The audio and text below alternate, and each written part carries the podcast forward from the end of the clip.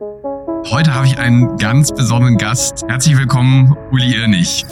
Weil die Wahrscheinlichkeit, dass es eintritt, bei einem persönlich, bei einem Unternehmen ist sehr hoch. Alle 40 Sekunden werden Unternehmen gehackt. Wir sehen also im Moment in den Nachrichten, dass ganze öffentliche Verwaltungen niederliegen, weil ein IT-Provider gehackt worden ist. Und wir müssen uns darauf einstellen, wie gehen wir denn dann um, wenn dieser Fall passiert. Der Mensch ist, ich würde nicht sagen das schwächste Glied, im Gegenteil. Aber unter Stress kann er Dinge tun, die er normalerweise nicht tun würde. Und ich kann nur ermutigen, da offener darüber zu sprechen, weil die Gegenseite macht das. Die Hacker tauschen sie aus, ergänzen ihr Wissen und versuchen daraus zu lernen und Widerstände zu überwinden. Und neben den technischen Investitionen ist für mich immer wichtig, wir müssen in den Wissensstand und den Fähigkeiten der Menschen investieren. Das ist der Human Firewall Podcast mit Dr. Niklas Hellermann. Und damit wieder willkommen zum Human Firewall Podcast. Und heute habe ich einen ganz besonderen Gast hier, der wirklich extrem langjährige Erfahrung hat. Über 30 Jahre im Telekommunikations- und IT-Bereich in Unternehmen wie ePlus und Telefonica, der aber seit 2021 Mitglied der Geschäftsführung von Vodafone Deutschland ist und hier eben als Chief Information Officer arbeitet. Ich wollte gerade Chief Information Security Officer sagen. Es ist dein Bereich, aber du bist natürlich noch eine Ebene höher und du bist der Head der Modernization Garage bei Vodafone Deutschland. Herzlich willkommen, Uli Irnig. Vielen lieben Dank. Ich freue ja. mich sehr, hier zu sein. Schön, dass du da bist und hier natürlich auf unserer Human Firewall Konferenz auch gesprochen hast heute. Sehr, sehr, sehr schön. Als erstes muss ich fragen, was ist eine Modernization Garage? Das ist cool. Das ist auch cool. Du musst dir eigentlich Folgendes vorstellen, ne? Du fährst mit deinem abgeranzten Auto in eine Modernization Garage dann wird neuer Lack aufgebracht, neuer Motor rein, dickere Reifen. Und das übersetzt jetzt quasi auf Applikationen.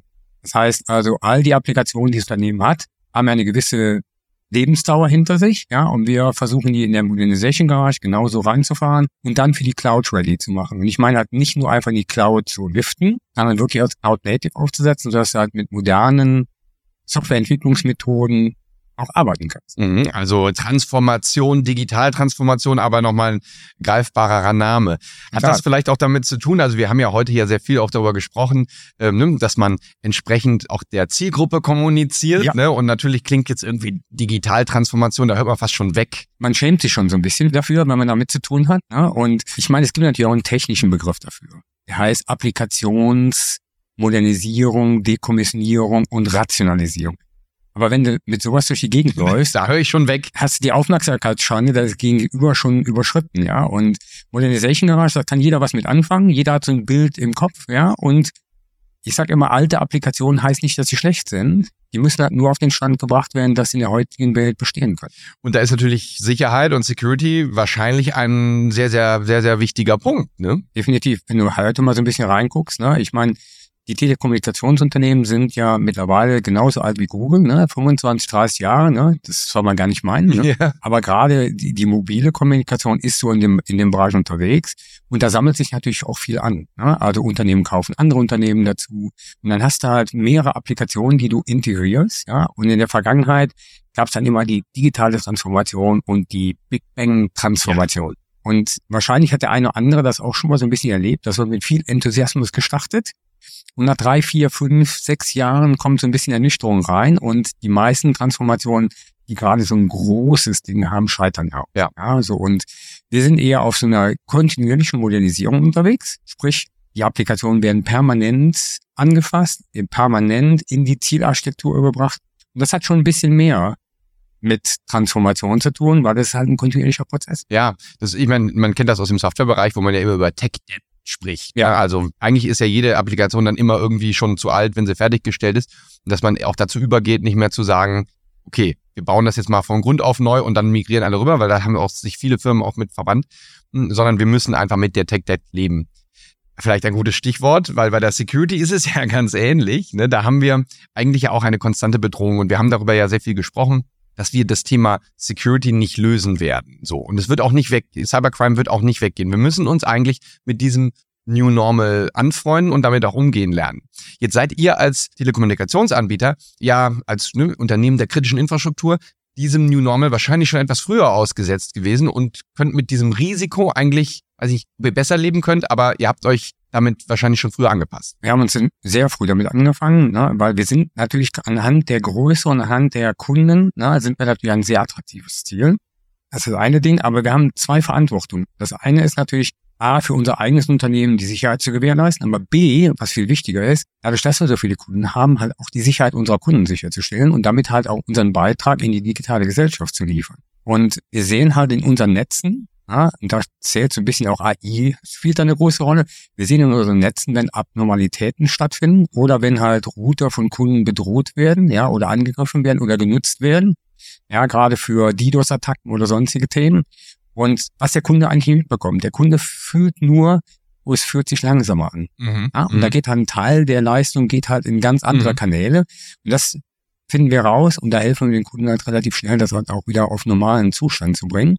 Aber in der Tat ist es natürlich so, dass die Bedrohungslage sich natürlich auch permanent verändert. Und hier müssen wir natürlich die Mitarbeiterinnen und Mitarbeiter mitnehmen, damit halt alle irgendwie ihren Beitrag dazu leisten. Mhm. Ja, da haben wir viel drüber geredet, jetzt heute auch auf dem Panel, dass wir eigentlich nicht sagen können oder ich sag mal, fangen wir anders an. Vor fünf Jahren haben wir, als wir gestartet sind, haben wir immer gesehen, oh, der Mensch als schwächstes Glied äh, in der Kette und ach, können wir irgendwie vielleicht ausklammern. Aber du sprichst ja mehr darüber, auch die Menschen mitzureißen, für Security zu begeistern, für Transformation zu begeistern. Wie macht man das denn? Ja, also ich glaube, es fängt ein bisschen damit an, aus dem Schemata rauszukommen, zu sagen, naja, die IT-Sicherheit ist eine Abteilung, die lösen das. Oder die verhindern sogar noch, das gibt's ja auch. Ja, oder die verhindern oder die IT macht das nur. Und das ist halt ein bisschen zu kurz gesprungen. Das heißt, unser Abwehrsystem besteht aus drei Linien und die erste Linie beginnt bei jeder Mitarbeiterin und Mitarbeiter bei uns im Unternehmen. Das heißt, auch einen, einen Bereich zu schaffen, zum einen zu erkennen, was kann eine Bedrohung sein, wie verhalte ich mich in so einer Bedrohung und wie schaffe ich halt auch einen Raum, dass Mitarbeiterinnen und Mitarbeiter sich, wenn sie merken, sie haben eine Bedrohung, halt auch melden. Dann natürlich Trainings, das ist auch so, ja, und ich sag mal, wir können sehr schnell, also gerade die Techies können sehr schnell in Tiefen abdriften, wo sie garantiert 98,6 Prozent ihrer Zuhörerinnen und Zuhörer sofort verlieren. ja, und es muss auch in der Sprache beigebracht werden, dass dein Gegenüber das versteht. Ja, und ich bin ein Freund von Optimismus und Growth Mindset, wie man heutzutage sagt, also das Positive zu stärken, die mhm. Stärken zu stärken. Das heißt, Menschen einzuladen, da mitzuwirken und halt auch vielleicht in Zukunft die Profession da zu sehen. Ja, das ist ein Thema, wo ich gleich nochmal drauf zurückkommen möchte. Das ist ja ein überspannendes Problem, was wir als Gesellschaft haben, den Fachkräftemangel, insbesondere in der IT.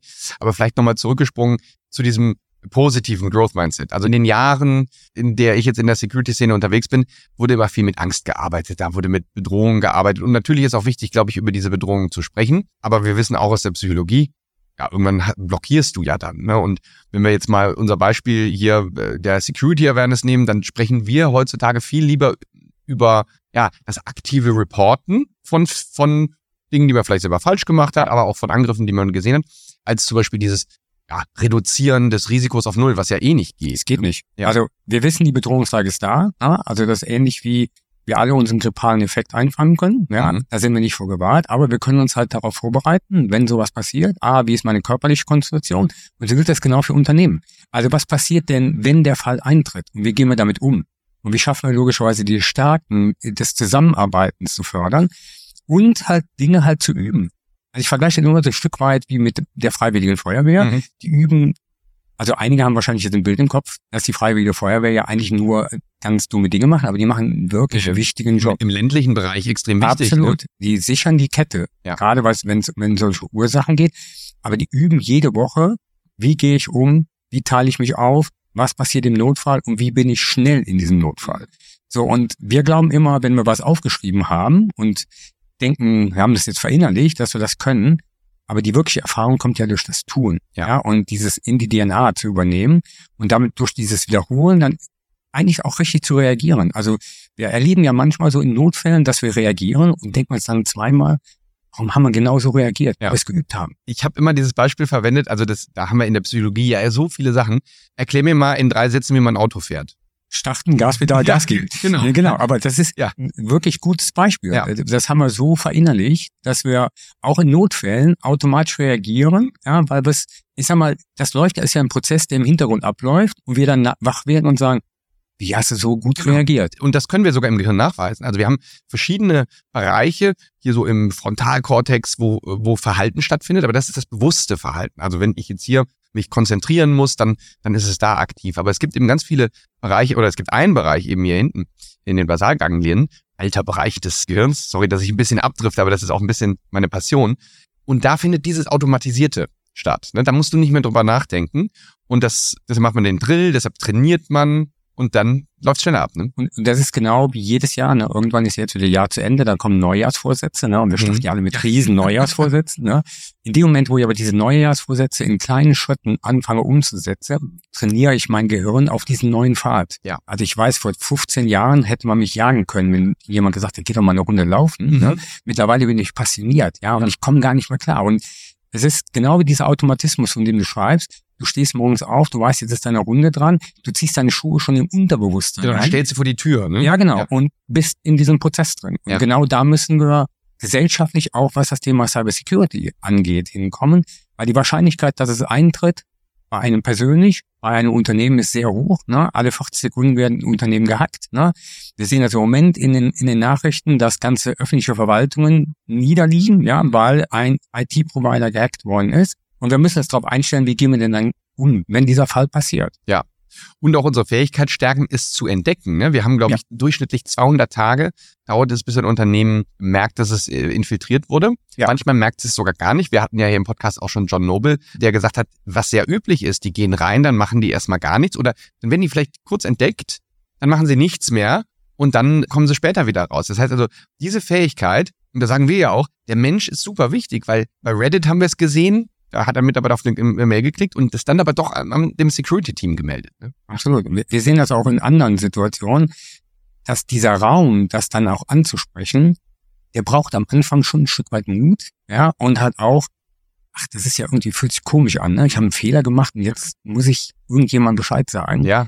Ähm, und kriege ich da jetzt Repressalien oder sonst irgendwas, ja, und diesen Raum zu schaffen, das ist Aufgabe des Management, der Führungskräfte, den zu schaffen, dass die Menschen halt genau ja. dafür nicht mehr den Gedanken haben, oh, muss ich mich erst rechtfertigen, sondern bewusst sagen, guck mal, ja. hier ist was passiert. Wäre jetzt auch meine Frage, du bist im Top-Management eines sehr großen Unternehmens. Ja, wie kann man es noch machen? Wie kann man es auch greifbar vielleicht, ne, konkrete Dinge, wie man das als, als Management umsetzen kann? Also wir machen als, als tatsächlich EXCO, so heißt unser Executive Committee, ne, also der Geschäftsleitung. Wir machen quartalsweise tatsächlich Cyber Security Simulationen, wo wir entweder eine Ransomware-Attacke so haben. Tabletop-Geschichten. Ja, genau, ja. ja. Wir setzen da auch bewusst ein bisschen Stress ein, mhm. weil das Thema dabei ist und da kann jeder für sich selber mal testen, wie tief die DNA schon verankert ist.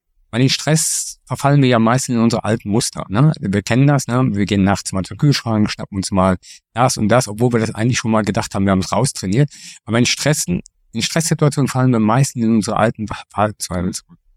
Und das dann in einem Raum zu diskutieren, was das Verhalten für eine Entscheidung treibt, ja, und Ransomware-Attacken schaffen halt Stresssituationen. Mhm. Ne? Also wir sehen das ja, ne, dass die Erpresser dann sagen, ihr saß nach 24 Stunden, dann erhöht sich ja. der Preis, jetzt wird, ne, und das ist ja auch nicht nur auf der dunklen Seite der Macht, sondern auch auf der positiven Seite der Macht. Die Kauferlebnisse werden ja auch so gesteuert. Ja, ne? ja, ja. Ne, Booking.com, ne? Also, oh, ja, ja, genau. Ja. Und tausend andere haben sich schon dafür entschieden, ja. Und das zwingt uns zu einer Reaktion. Und da müssen wir immer bewusst sein, ist die Reaktion, die ich ja gerade durchführe, ist die relevant, ja. Mhm. Und das ist, was wir mit dem Executive Committee machen und auch die Bedrohungslage durchsprechen. Mit den Kolleginnen und Kollegen machen wir natürlich ganz normale Awareness-Trainings. Wir haben Cyber Weeks, also wo wir bewusst mal über gewisse Dinge sprechen, über auch Vorfälle, die passiert sind. Ne? Also wir erleben jeden Tag Attacken auf uns. Ja. Und zwar nicht nur eine, sondern Millionen. Ja, ja, ja. Und darüber zu sprechen, wie wir damit umgegangen sind und darüber aufzuklären, schafft auch einen Raum des Vertrauens. Und dann kann ich eigentlich nur mein, mein Lieblingsplädoyer aussprechen.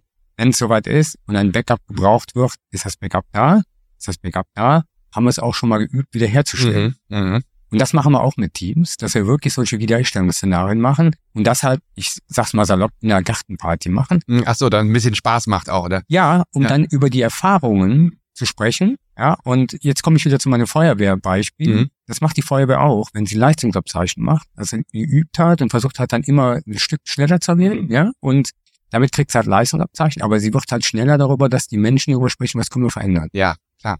Das ist sehr spannend. Und das eben auch motivierend zu machen, ne? Leistungsabzeichen, da denke ich natürlich direkt jetzt irgendwie an Gamifizierung. Total. Wir nutzen das ja sehr intensiv, Badges. Ich habe eben eine ganz tolle Geschichte gehört, wo dann tatsächlich, ja, der, das war ein familiengeführtes Unternehmen, tatsächlich der Besitzer des Unternehmens dann rumgelaufen ist und gesagt hat, habt ihr schon die ganzen Abzeichen gesammelt, ne, von der, von dem Security-Training? Ja. Ähm, und da, da wissen wir, das motiviert Menschen einfach. Ne? Vielleicht mal, wenn wir nochmal so den Bogen spannen, das Thema Security im Top-Management. Also ihr übt ganz konkret, also ich nehme an oder höre daraus, da ist die Awareness im Top-Management eigentlich schon da. War das immer so? Und ja, wie diskutiert ihr denn Security dort? Also wir haben versucht, den Reifegrad, wir haben ja auch, sind in mehreren Ländern unterwegs, sind nicht nur in Deutschland, sondern wir sind auch in England unterwegs, wir sind in Spanien unterwegs, in Italien unterwegs. Und da ist natürlich wichtig, gerade wenn ich global operiere, wie schaffe ich halt auch na, ich will nicht sagen ein Wettbewerb, also dass Menschen verstehen, wie reif ist denn eigentlich mhm. ein Netzwerk und eine Gesellschaft, um halt gegen Cybersecurity-Risiken umzugehen. Wir nennen das Cybersecurity Baselining, mhm. CSB. Mhm. Und da gibt es einen Score von eins, nicht mature, also nicht reif, bis fünf, super mature. Ja, und wir sagen, ab vier beginnt eigentlich das Level, wo wir sagen, das ist eigentlich ein trusted Unternehmen. Also ein Unternehmen, was wirklich alle Prozesse hat, ja. die technischen Methoden, den Reifegrad der Mitarbeiterinnen und Mitarbeiter und auch des Top-Management. Ja, und daran messen wir die. Ja, und das ist einfach zu übersetzen. Ne? Da stecken in Wirklichkeit natürlich jede Menge Mess. Genau, ganz viele Controls ja. wahrscheinlich drunter, ne? Ja, ja. 84 Controls, ja. Super Controls und Co. Ne? Aber das hilft so ein bisschen, dieses Niveau klar zu machen, wo wir uns bewegen. Ja, und was ich immer wieder sage, auch dem Top-Management, auch der Score 5 schützt uns nicht vor einem Hack. Ich wollte nämlich gerade sagen, wenn ich jetzt 5 erreicht habe, dann muss ich eigentlich gar nichts mehr machen, ne? Also, äh, wir sehen das ja gerade, ne? Also zum einen ist natürlich, wir sind auch nur Teil einer Kette, ja, und wir haben natürlich auch viele Partner, die mit uns zusammenarbeiten, die Teil dieser digitalen Kette sind. Mhm. So, und wenn einer meiner Partner ausfällt, ist meine Kette zwar sicher, aber sie funktioniert nicht, weil mhm. ein Zulieferer nicht mehr da ist. Ja. Also ähnlich wie bei der Automobilindustrie. Wenn der Ledersitz jetzt nicht mehr geliefert wird, ja, dann kann ich trotzdem nicht produzieren. Ja, ja. Also und das ist, glaube ich, ein Ding, also wirklich das Ende-zu-Ende-Geschäft zu verstehen. Ja. Und wir sehen natürlich ganz klar, dass je höher ich technische Herausforderungen stelle, mhm. ja, also wie Multifactor Authentication, ja, wie meine Web Application Firewall aussieht und wie es alles heißt, ne, dass natürlich auch immer mehr versuchen, über Social Engineering an ne, an Credentials zu kommen. Ja, und mit den Methoden, die jetzt Generative AI mhm. oder AI an sich liefert, kann ich halt sehr schnell jemanden mimen. Ja, und wir sehen das sehr häufig, dass über WhatsApp oder über andere Kommunikationskanäle mhm. entweder der Group CEO oder mein CEO simuliert werden, um an Credentials zu kommen. Also das sind Dinge, die ihr seht. Die sehen wir, ja. ja. Und die haben dann wahrscheinlich auch tatsächlich Daten, wo man oder Informationen, die, wo man denkt, hm, ja, ich glaube, wir sind natürlich auch alle so ein bisschen, naja, wir sind auch auf Social Media unterwegs. Ne? Äh, Social Media ist natürlich auch ein tolles Medium, wo auch die dunkle Seite der Macht unterwegs ist. Ja. So, und damit kann ich natürlich schon ein paar Identitätsmerkmale rausziehen, mhm. um dann eigentlich, darum geht's ja am Ende des Tages, um tatsächlich reinzukommen, brauche ich Rechte. Ja, Rechte, die entweder Administrationsrechte sind oder halt zumindest mir ermöglichen, die Hürden, die aufgebaut worden sind, einfach zu überwinden. Mhm. Ja, wir hören das immer wieder, wenn wir uns natürlich mit Ethical Hackers äh, äh, unterhalten, dann sagen die, ja gut, ich werde ja hier irgendwie äh, für ein Projekt bezahlt und dann ich möchte das so ähm, effizient wie möglich gestalten. Dementsprechend ist der erste Griff eigentlich immer zu Social Engineering, ja. äh, weil die Unternehmen sind alle sehr unterschiedlich aufgestellt. Du hast es gerade eben auch noch beschrieben, ne, nach dem hm. Reifegrad, ja. aber auch nach der eigentlichen IT-Infrastruktur. Aber der Mensch funktioniert ja immer ganz ähnlich. Ne? Total. Und da ist vor allen Dingen, und deswegen ist, finde ich, auch die Konferenz, die du, die du machst, sehr interessant und richtig. Okay. Die Human Firewall. Ja, weil der Mensch ist, ich würde nicht sagen, das schwächste Glied, im Gegenteil, das ist eine Stärke in dieser Kette. Aber unter Stress kann er Dinge tun, die er normalerweise nicht tun würde. Ja. Und ihr müsst euch immer darunter vorstellen, wenn so ein Angriff von außen kommt auf jemanden im Unternehmen, dann passiert immer eine Stresssituation. Ja, also ich meine, das sehen wir ganz stark. Wir, wir clustern ja auch teilweise unsere, unsere Simulationsdaten. Da sagen wir, was sind die erfolgreichsten emotionalen Trigger? Und Druck, Schrägstrich Zeitdruck, ist eigentlich immer unter den Top 5. Es gibt auch positive Emotionen. Das ist nämlich, das muss man vielleicht auch sagen, ja. ne, auch Hilfsbereitschaft und also Neugier ist, ist so das Top-Ding. Nutzen Angreifer natürlich auch aus. Ne? Ja. Und sich darüber im Klaren zu werden, ist, glaube ich, wichtig. Ne? Wenn wir jetzt mal ein bisschen nochmal in die etwas quantifiziertere Richtung gehen. Also auch sagen, okay, der, klar, der Faktor Mensch ist extrem wichtig und ihr müsst euren Reifegrad konstant verbessern, ja, verbessern und anschauen. Siehst du denn auch einen Einfluss auf Security-Budgets oder was hat sich da vielleicht auch aus deiner Sicht verändert in den letzten Jahren? Also grundsätzlich, ne, und das ist halt immer so die dunkle Seite der ganzen mhm. Thematik. all diese Prevention-Maßnahmen generieren ja erstmal gar keinen Wert. Also na, Feuermelder, na, also ich übersetze das jetzt mal weg von, von hochtechnischen Cyberanlagen hin zu ganz einfachen. Da muss man Geld für ausgeben, aber man sieht den Wert nicht direkt. So. Und das zu übersetzen und auch in einfachen Sprachen zu übersetzen, hilft automatisch auch mehr Geld ins Budget und in Investitionen reinzugeben. Und neben den technischen Investitionen ist für mich immer wichtig, wir müssen in den, ich sage einfach mal, in den Wissensstand und den Fähigkeiten der Menschen investieren. Das ist teilweise wichtiger als die technischen Investitionen. Ich sehe viele Unternehmen, die sich die beste Web Application Firewall ja. hinstellen, mhm. denken, damit sind sie sicher. Ja. Und hinten steht das Tor auf. Ne? Das ist ungefähr wie wenn ich eine Haustür mit fünf Verriegelungsmethoden ja. reinmache, aber das Fenster steht auf. Ja, ja. Ja, so und das muss man betrachten. Und für jeden, der noch keinen wirklichen Kniff gefunden hat, wie er sein Budget für Security braucht, in Relation zu setzen, der sollte einfach mal rechnen, was es das Unternehmen kostet, wenn es zwei Wochen nicht faktorieren kann. Wir haben das, äh, faktorieren ist ein Thema, wir haben das jetzt bei MGM gesehen, ne? Die waren, weiß nicht wie viele Wochen, ich habe es nicht ganz verfolgt, waren die offline und haben aber, glaube ich, am Tag 10 Millionen Dollar verloren. Äh, weil sie natürlich Hotelbetreiber sind, Casinobetreiber, ne? Da halt ja. ausnahmsweise gewinnt die Bank da mal nicht. Und das ist natürlich teuer, denn die Konkurrenz von Caesars Palace, die haben bezahlt, ich glaube 15 Millionen Dollar Ransom und sind währenddessen weitergelaufen. Ne? Bringt uns natürlich in ein schwieriges Dilemma. Ja, das ist in der Tat äh, so, aber du sprichst natürlich einen wesentlichen Punkt an. Ne? Also grundsätzlich sind wir auch nicht bereit, Pressesummen zu bezahlen. Nichtsdestotrotz sollte ich mir immer die Frage stellen, wie ist der Wert der Erpressungssumme versus der Daten, die dahinter stehen. Ne? Und zumindest würde ich mir immer mal ein Tor offen halten, zu sagen, wenn ich nicht mehr herstellen kann und mein Geschäft dann immer noch am Boden liegt, nee. was habe ich für Möglichkeiten? Natürlich ist immer wichtig, ne, auch die Behörden einzuschalten, ne, weil auch da äh, haben wir in den letzten Jahren als deutscher Staat viel investiert, ja, und auch diese Response-Zeit und die Fähigkeiten, die da existieren, haben sich deutlich zugelegt, ja. Aber nichtsdestotrotz, ich sollte immer verstehen, wie mein Gegenwert ist. Ja. ja und was das bedeutet. Ne? Ja. Aber wie weit auch unsere Politik ist auch, wir zahlen nicht. Ja, natürlich, klar. Und wenn, dann ist es, das hat John Noble auch gesagt, the last resort sollte ja. nicht eine Strategie sein. Nein, ne? definitiv nicht. Ja. Definitiv. Aber ich muss auch verstehen, wie mein Gegenüber, also jetzt gerade auf der dunklen Seite der Macht operiert, mhm. ja, und die haben auch ein gutes Verständnis dafür, was für ein Wert mhm so ein Auswahlwert dieser Daten logischerweise hat. Ja, also das haben wir ja gesehen über die letzten Jahre, wo ja dann auch viel Innovation auf der dunklen Seite passiert ist, wo wir am Anfang vor fünf Jahren noch Streuschüsse hatten. Also es gab natürlich gezielte Angriffe, State-Funded Actors, die dann bestimmte Großunternehmen angegriffen haben. Aber das Flächengeschäft wurde eigentlich mit Streuschüssen gemacht und dann wurden Unternehmen angegriffen die hatten dann da Milliardenumsätze und sollten 100.000 Dollar Ransom zahlen. Da haben die halt gelacht und überwiesen. Ähm, und jetzt mittlerweile gibt es natürlich dann auch in den Ransomware-Gruppen quasi einen Sachbearbeiter-Layer, die dann, wenn sie infiziert haben oder den Zugang haben, nochmal sich die Jahresabschlüsse angucken. Wen haben wir denn da jetzt eigentlich infiziert? Ja, definitiv. Sehr businessorientiert. Ja. Du hast jetzt erwähnt, mit den Behörden zusammenarbeiten. Wir haben hier auf der Konferenz besprochen, ganz viel Wissen auch auszutauschen. Ja. Kommunikation ist eben auch ein sehr sensibles Thema, ist auch ein Dilemma, mit dem man konfrontiert ist. Ihr habt das selber im erweiterten Vodafone-Konzern erlebt. Ne? Total. Und ich kann nur ermutigen, da offener darüber zu sprechen. Mhm.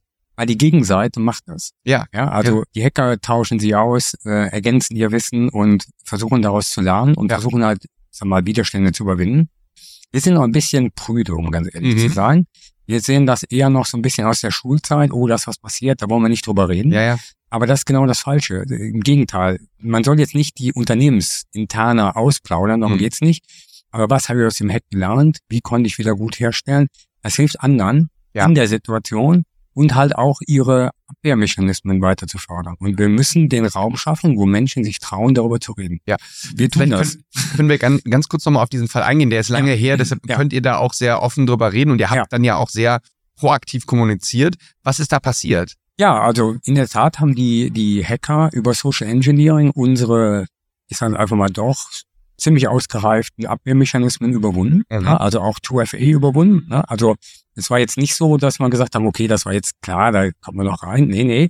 Also sie haben auch das über Social Engineering überwunden und haben dann quasi das Virtual Network, wir haben ja mittlerweile, die Netzwerke sind mittlerweile ja auch sehr virtualisiert, äh, komplett gelöscht mhm. und haben damit den gesamten Kommunikationsbereich für ein Land in Portugal ausgeschaltet. Also das Herzstück eigentlich eines Telekommunikationsbetreibers, ne? Ja. Ja, das kann man vielleicht auch so sagen. Wir schneiden mit, was Administratoren und Co. machen bei uns. Ne? Also wir können also genau sehen, was passiert. Also wir haben, und das ist auch das Interessante, die Hacker haben sich knapp 180 Tage versucht, diesen Zugang zu beschaffen. Also nicht irgendwie, wir rufen mal irgendwo an und da passiert, ne? sondern es hat schon eine ganze Zeit lang gedauert.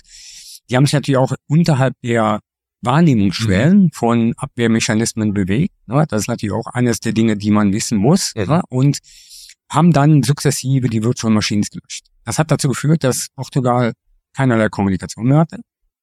Ja, also sowohl Telekommunikation als auch Festnetz war weg. Also zumindest alles, was von uns geliefert worden ja. ist. Und ihr könnt euch vorstellen, das hat natürlich einen Impact. Ne? Das kann man auch nicht sagen, okay, das ist ein kleiner Zwischenfall. ist gerade nichts passiert. Genau. Ne? Ja. So, wir haben das relativ schnell wiederherstellen können. In 48 Stunden konnten wir quasi wiederherstellen. Mhm. Ja, und damit ging auch alle Kommunikation. Das mhm. dauert in der Regel nochmal gute zwei Wochen, bis dann alles mhm. wieder reibungslos funktioniert. Aber unsere Kundinnen und Kunden konnten nach zwei Tagen wieder ganz normal operieren. Ja, und wir haben eine sehr, sehr stark, also ich sag mal, öffentliche Kommunikation geführt, mhm. weil unsere Kunden müssen wissen, woran wir sind. Ja, und wir haben auch mit den Behörden. Und ich kann nur jedem sagen, da braucht man einen sehr guten Krisenmanager. Da braucht man einen sehr guten Kommunikator, weil das muss sehr präzise auf den Punkt kommuniziert werden. Und was wir daraus gelernt haben, ist natürlich auch nochmal zu sagen, okay, wie schränken wir nochmal weitere Adminrechte ein, ja, und stellen nochmal sicher, dass wenn solche, ich sag mal, Hürden überwunden werden, wie wir das machen. Und das teilen wir bewusst weil wir halt sehen, dass auch andere Menschen und andere Unternehmen davon profitieren. Ja, was super cool ist. Und wir, ne, wir haben es so oft besprochen ja heute auf der Konferenz, dass das die Stärke ist. Also die Angreifer kooperieren eigentlich nicht so gut. Die kooperieren mit, mit Businessmodellen. Ne? Es gibt genau. mittlerweile auch da Software as a Service im Darknet. Ja. Aber wir als Angegriffene eigentlich, wir können austauschen. Da, ne, auch innerhalb einer Industrie, es bringt ja. nur uns insgesamt als Gesellschaft weiter. Total. Und ne, also das ist vielleicht auch nochmal so, so ein kleiner Hinweis. Gerade dieser gemeinsame Austausch und dieses gemeinsam stark machen ist kein Wettbewerbsvorteil. Ja. Das ist eine genau. gemeinsame Aufgabe. Mhm. Ja. Würdest du denn auch sagen, also ich würde jetzt das mal so überschreiben, ihr seid da mit blauem Auge davongekommen, dass das jetzt vielleicht sogar auch ein von Vorteil war für euch als Firma? Zumindest also für das Security-Topic? Total. Ja. Also solche Events haben immer einen prägenden Eindruck mhm. und helfen nochmal die, ich sag mal, die Wahrnehmung deutlich zu schärfen, ja, und auch nochmal die Wichtigkeit eines solchen Themas. Weil es ist halt genau wie mit dem Laufen, ne? Also Awareness sinkt mit der Zeit, wenn keine Bedrohung da ist. Und je besser du bist und je mehr du abwehren kannst, desto, ich würde mal sagen, nachlässiger mhm. werden alle. Ne? Und das kennen wir auch so aus, wenn wir selber solche Erlebnisse hatten, ne? waren mal ein Unfall verwickelt oder sonst was. Die ersten Wochen und Monate sind wir super sensibel, ja, und nach einer Zeit legt sich, kommt das alte Verhalten wieder zurück. Ich ne? kann das gut verstehen. Ich hatte vor kurzem einen Fahrradunfall und ja. bin, ja, erst einmal Fahrrad wieder gefahren, ne? Ja. Und deswegen müssen wir diesen Muskel, dieser Awareness und was sich da tun kann und was da passieren kann, immer wieder schärfen. Und zwar im Positiven. Also wie kann ich dazu beitragen, das mhm. zu verhindern? Was ist mein Beitrag? Mein Unternehmen, und jetzt kommt die digitale Gesellschaftssicherheit. Ja, ja. Das ist ein Punkt und ich habe das nicht vergessen, wir wollten es parken. Äh, damit mhm. sprichst du ein extrem wichtiges Thema an und das ist eben, also die Security und der Einfluss auf die Gesellschaft, aber vor allem auch der Fachkräftemangel. Wie, wie können wir denn jetzt die ganzen Cyber-Experten von morgen erzeugen?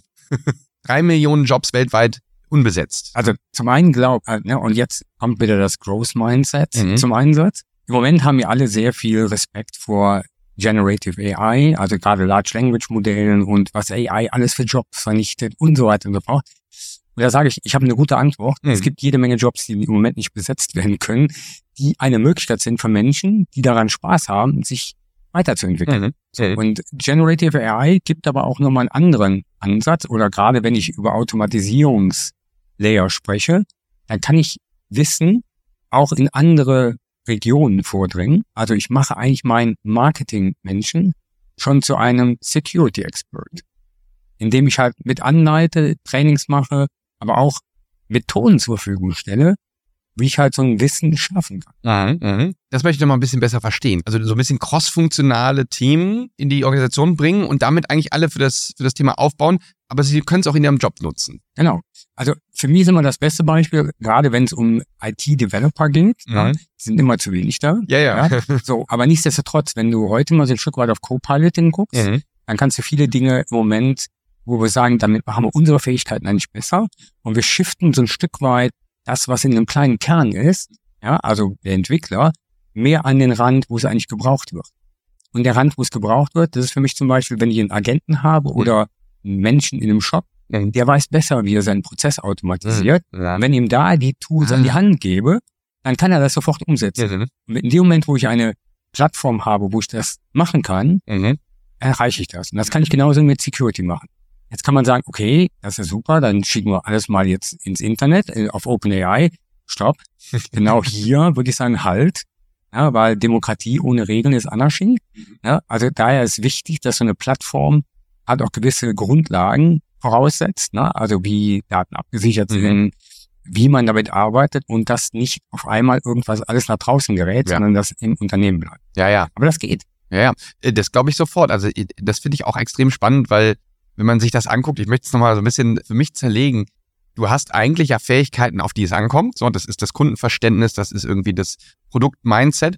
Und dann hast du handwerkliche Fähigkeiten, nämlich das Programmieren. Ne? Genau. Und natürlich sehr gute Entwickler haben das natürlich beides. Ne? Aber der Mitarbeitende im direkten Kundenvertrieb, der hat das eine, vielleicht diese Kundenorientierung noch stärker. Und wenn man ihm ein Tool an die Hand gibt, das quasi wie so ein Exoskelett ist, ja, genau. Äh, dann kann er diesen Job halt ja, noch viel besser machen. Ne? Definitiv. Ja. Und deswegen sage ich, die Möglichkeiten, die wir mit AI, also mit künstlicher Intelligenz oder Generative AI haben, ist in dem Feld auch für uns gigantisch, weil ja. wir ganz einfach sagen, wir können unsere Fähigkeiten an den Punkten, wo es drauf ankommt, mhm. noch deutlich ja. ausbauen. Ja, und es ist eine gewisse Demokratisierung. Also mein, ja. mein alter Arbeitgeber, die BCG, die hat so eine Studie gemacht. Ich glaube, es war mit dem MIT oder Harvard, wo sie eben untersucht haben, komplexe Aufgaben zu lösen. Und dann haben sie vorher getestet, okay, wie gut sind die Leute, haben die dann eingeordnet. Und dann haben sie ihnen Generative AI an die Seite gestellt. Und man hat gesehen, dass die, die vorher schon recht gut waren, davon weniger profitiert haben, als die, die vorher schlechter waren. Also man kann also sagen, eigentlich ist das eine sehr demokratisierende Technologie. Ja, ja. Ist so, ist definitiv so. Ich meine, die meisten reden über Co-Piloting und sagen, naja, da werden die Developer jetzt ja total entlastet. Ich kann euch eins sagen, die Developer machen das schon lange, ja. weil die sind per se eher ein bisschen lazy, ja, und alles, was Im ich guten Sinne, im ne? guten Sinne, ja, ja. ja, alles, was ich irgendwo her generieren kann, ist umso besser. Und diese Large Language Modelle schaffen natürlich einen Raum, wo ich halt mit einfachen, und ich meine, jeder, der das schon ausprobiert hat, sieht es, mit einfachen Mitteln einen Code erzeugen kann, wo andere erstmal ein paar Monate ja. geübt für haben. Ja. Also ich habe damit jetzt auch schon ein paar, ein paar, Sachen programmiert. Ja. Ja, und es ist tatsächlich so, dass das sehr viel Potenzial hat. Das haben wir, das diskutieren wir auch immer wieder. Die Angst muss man auch nehmen. Gleichzeitig natürlich, und da haben wir auch viel drüber gesprochen hier auf der Konferenz, natürlich auch sagen, gewisse Dinge sind nun möglich. Ne? Wir haben äh, hier ja auch ein Showcase ja. von einem automatisierten Social Engineering Workflow mit Generative AI. Und den kannst du einfach so auf Play klicken und dann kriegst du eine auf dich zugeschnittene, einen Anruf, eine SMS. Und das ist kein Science Fiction mehr. Ne? Nee, genau. Wenn wir da mal gucken, wie siehst du das denn mit der Ausblick in die Zukunft? Jetzt wird, ne, also wir bleiben Optimisten, wir beide hier Total. bleiben auf jeden Fall Total. Optimisten, aber wie können wir uns darauf einstellen jetzt auf diese technologische Innovation, die nun eben auch auf der dunklen Seite kommt? Also ich würde immer damit anfangen, damit zu experimentieren und mir selber ein Bild zu machen. Mhm. Ja, damit halt nicht so Supermarktkassen-Halluzinationen auftreten. Ja, ich sag, wenn so Technologien an Supermarktkassen diskutiert werden, Ach so. ähm, dann muss ich immer aufpassen und sagen, okay, naja, vielleicht wird da auch viel reingesponnen. Ne? Also mit auseinandersetzen und experimentieren. Und wichtig ist, Technologie hat immer zwei Seiten.